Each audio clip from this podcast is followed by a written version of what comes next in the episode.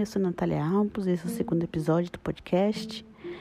E para que eu consiga entender todo esse processo que eu passei, eu preciso voltar um pouquinho lá atrás. Tenho feito muitos, muitas consultas com terapeutas, psicanalistas e todos eles voltam na infância para tentar achar a raiz da depressão, a raiz de alguns sentimentos. Então, hoje eu tenho 30 anos, estou prestes a completar 31 anos, dia 24 de abril. Mas quero contar um breve resumo da minha infância, adolescência, até chegar na fase adulta, bem breve. As lembranças mais antigas que tenho são por volta dos 5, 6, 7 anos onde eu passava a maioria do meu tempo com os meus avós. Tive o privilégio de conhecer meus bisavós. E os meus pais, muito novos, trabalhavam bastante, casaram-se muito cedo, tiveram um filho muito cedo. Então, a minha infância foi na casa dos meus avós. As lembranças, as recordações que eu tenho com os meus pais são de viagens, são de restaurantes, são de momentos assistindo filme em casa, jogando videogame. Minha mãe, joga, minha mãe gostava muito de jogar videogame. Lembro também, todo final de semana, os meus pais arrumavam a casa juntos. E essas são as lembranças que eu tenho da minha infância com os meus pais. Lembro muito dos meus avós. Eu fui criada em um lar cristão os meus bisavós que foram presentes a maior parte da minha infância, eles seguiam rigorosamente uma rotina de oração, de estudo bíblico em casa, e eu cresci embaixo de muitos ensinamentos bíblicos, conhecendo muitas histórias da Bíblia, participando sempre de, de igrejas, de cultos domésticos e lembro que sim, eu tive momentos muito, muito felizes dentro desse contexto. A família do meu pai é católica e mesmo sendo católica e outra parte evangélica, eu cresci tendo convivência com ambas as partes da minha família, junto com os meus pais, e não me recordo de momentos tristes na minha infância. Eu consigo lembrar de momentos infelizes, de tristeza, quando eu entrei na adolescência, por volta dos 13, 14 anos, onde a gente já entende o que é chacota, onde o que a gente já entende que é você ser excluída de um grupo social não sendo aceita. Você cresce recebendo elogios da sua família e quando vai para a escola, você não tem o mesmo acolhimento, nem os mesmos elogios. E isso também é normal, uma fase da criança começar a conviver em sociedade, aprender limites e respeito. Na minha época não se chamava de bullying e nem tinha nenhuma nenhum um ensinamento sobre isso para as crianças. Então as crianças tiravam sarro umas das outras nós crescíamos assim, com feridas que as palavras causavam. E quando chegava na mais para frente, na fase adulta, a gente talvez esquecia até que algo chegue a cutucar essas feridas da infância, da adolescência e elas se abram novamente. Passei por uma modinha, uma tendência da época da minha adolescência, da moda gótica e frequentei a igreja menos, com menos frequência durante a minha adolescência. Me envolvi com, com aquele grupo de amigos onde todos foram excluídos, então era o grupo dos excluídos, o grupo da turminha de preto, todo mundo andava com cruz no pescoço, parecia um grupo de caça-vampiros saindo da guerra. E nesse grupinho eu me encontrei pessoas que apoiavam umas às outras e que lutavam umas com as outras para que nenhum nenhum integrante do grupo ali fosse machucado com palavras. E quando alguém se levantava para ofender, os outros se levantavam junto para defender. Então, eu me senti acolhida no grupo dos excluídos. E ali a gente cortava os pulsos numa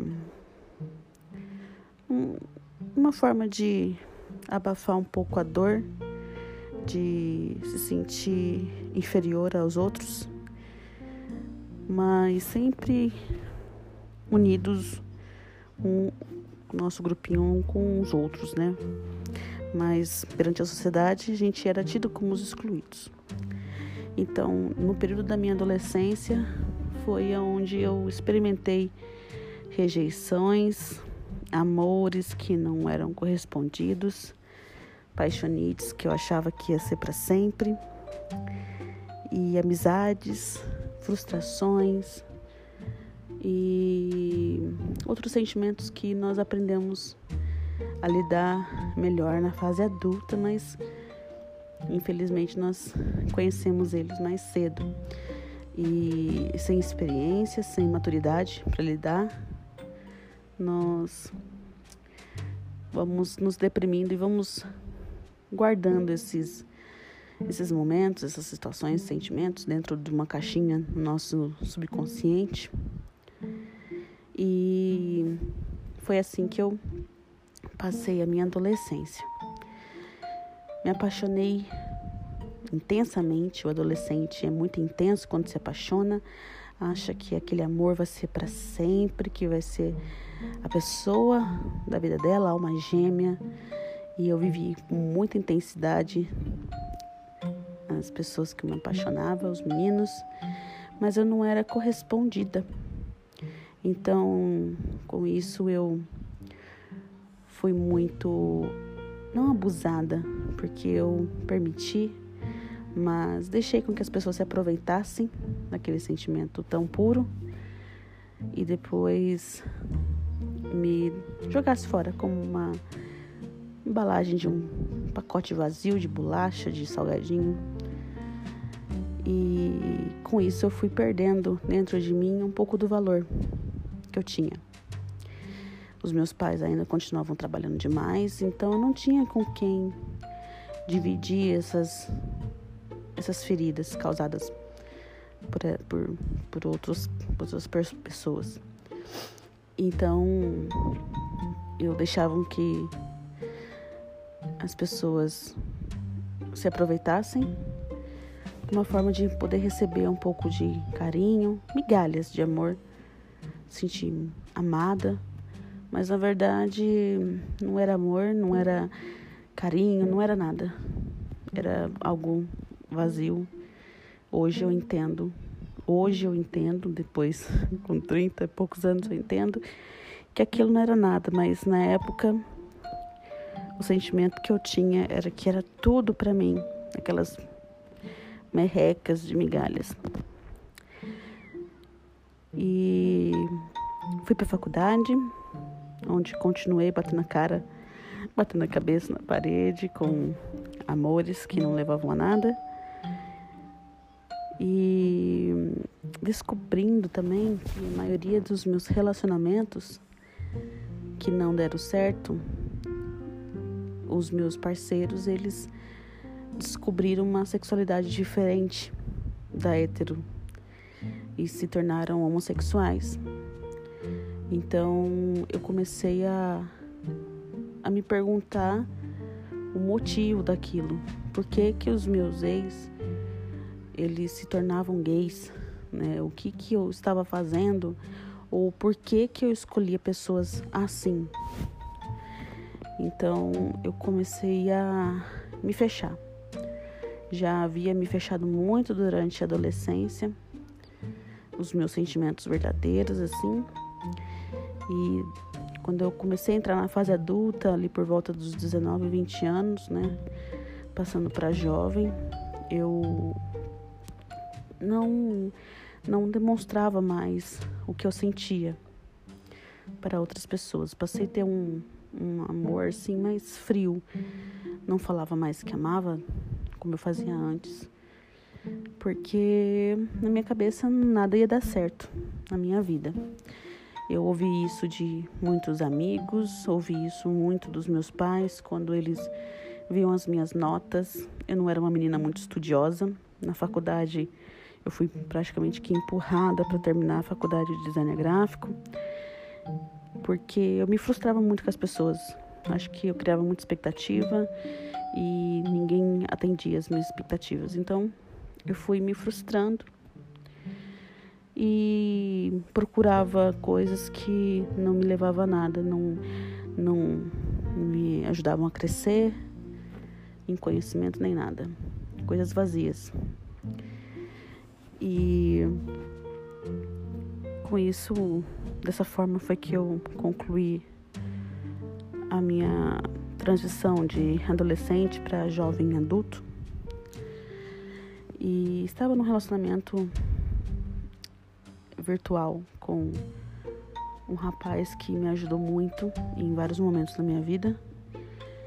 Ele me ensinou a crescer, a ser madura, com palavras duras, muitas vezes.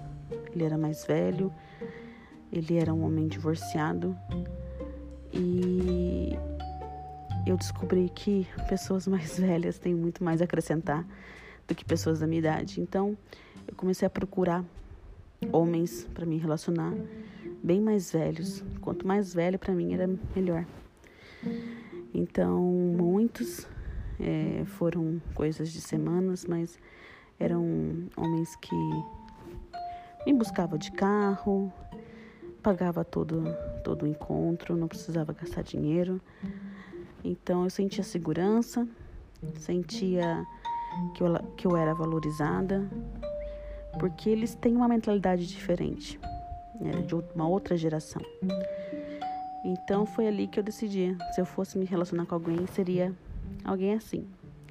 E eu encontrei alguém assim, uma pessoa divorciada, que já tinha experiência com relacionamento, que era cristão também, só que teve um porém nesse meu relacionamento.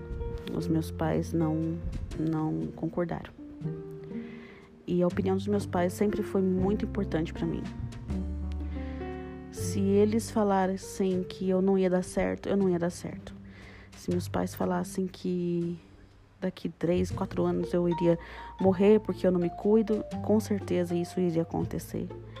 Se meus pais falassem que eu não sabia fazer nada, eu não ia procurar aprender nada porque eu não sei fazer nada. E tudo que os meus pais falavam, eu falava amém logo depois. E isso talvez eu ainda não consegui me libertar. É, tudo que eles falam dói muito quando são pa pa palavras críticas construtivas, mas palavras dolorosas.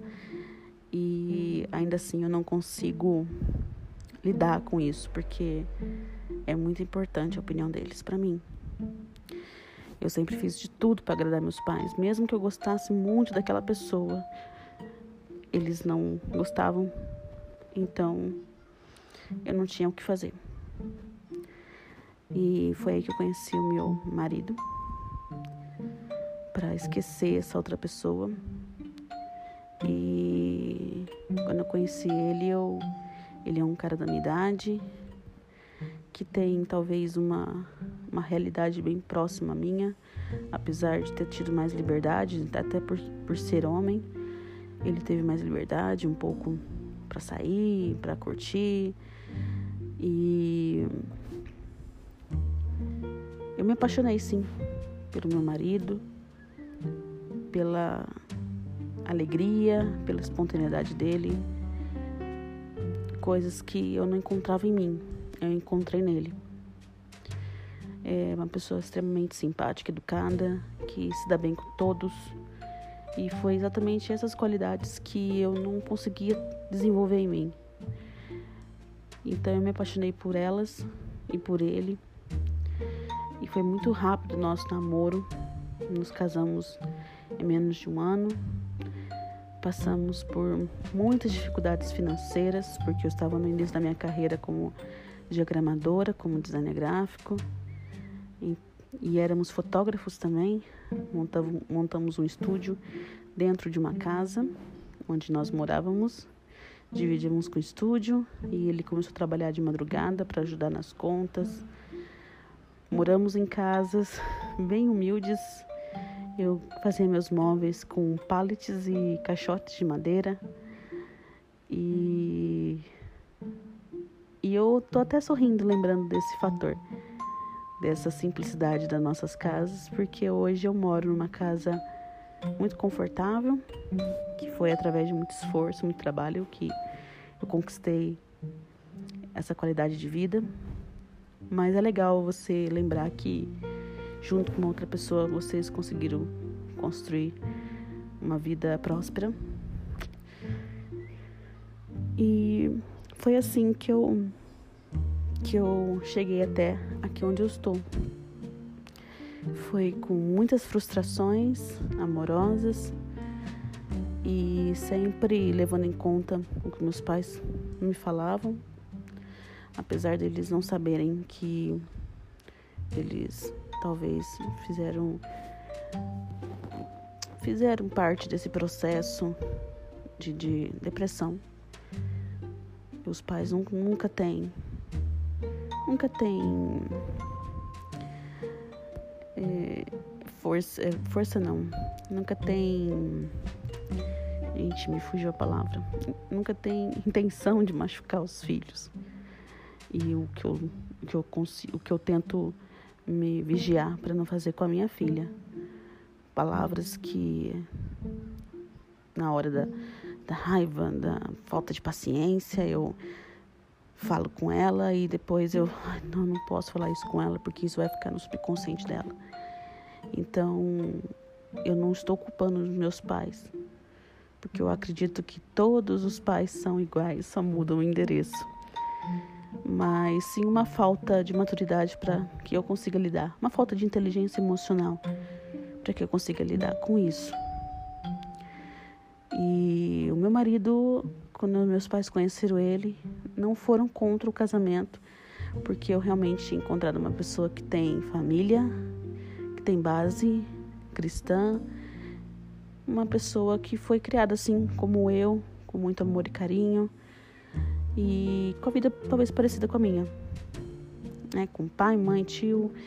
Então foi algo que as nossas famílias identificaram umas com as outras para que desse certo nosso casamento.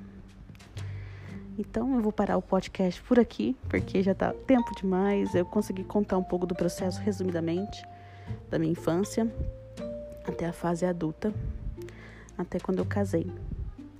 E o próximo episódio eu conto mais um pouquinho sobre o casamento e depois eu entro na vida profissional e na vida materna. Um grande beijo para você que escutou até aqui. Muito obrigada por se interessar por esse assunto tão íntimo e particular da minha vida. Um grande beijo até o próximo episódio.